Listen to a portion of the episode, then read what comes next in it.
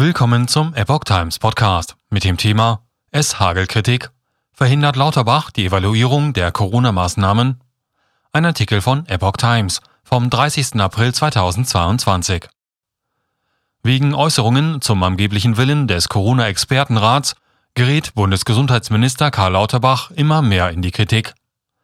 Das Meinungsbild im Sachverständigenausschuss ist nach wie vor völlig unklar, sagte Tino Sorge, gesundheitspolitischer Sprecher der Unionsfraktion im Bundestag der Welt am Sonntag. Und weiter, es mehren sich die Anzeichen, dass die Bitte um Verlängerung des Auftrags keine einheitliche Position des Rates war, sondern eine strittige Frage. Selbst aus den Reihen der Ampelkoalition wurde Lauterbach kritisiert.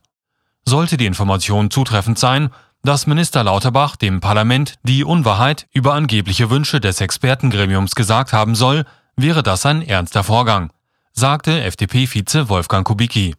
Er rufe Lauterbach dazu auf, nicht den Pfad der Vernunft in der Corona-Politik zu verlassen, zu der es gehört, eine aufrichtige und rückhaltlose Evaluation nicht zu behindern. Streit um Evaluierung Auftrag der Corona-Maßnahmen.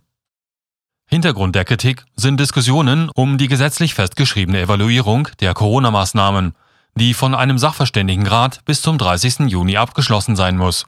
Charité-Virologe Christian Drosten hatte sich gegen die Erfüllung des Arbeitsauftrages ausgesprochen und dies mit der seiner Meinung nach unzureichenden Datenlage erklärt.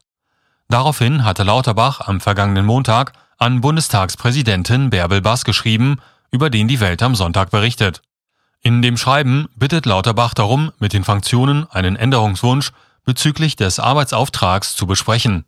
Der Minister behauptet, dass sich der Rat bezüglich der einzelnen Maßnahmen in Form vorläufiger Ergebnisse nur auf eher grundlegende Aussagen fokussieren wolle.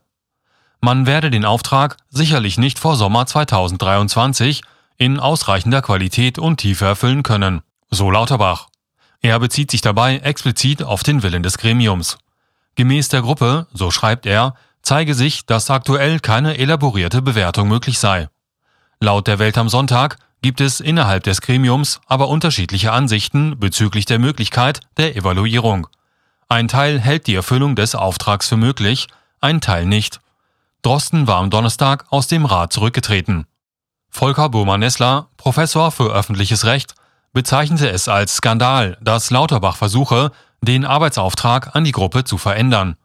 Das gewählte Parlament erteilt dem Gesundheitsminister einen verbindlichen Auftrag zur Evaluation – und der Minister versucht ernsthaft, sich diesem Auftrag zu entziehen, sagte er der Welt am Sonntag.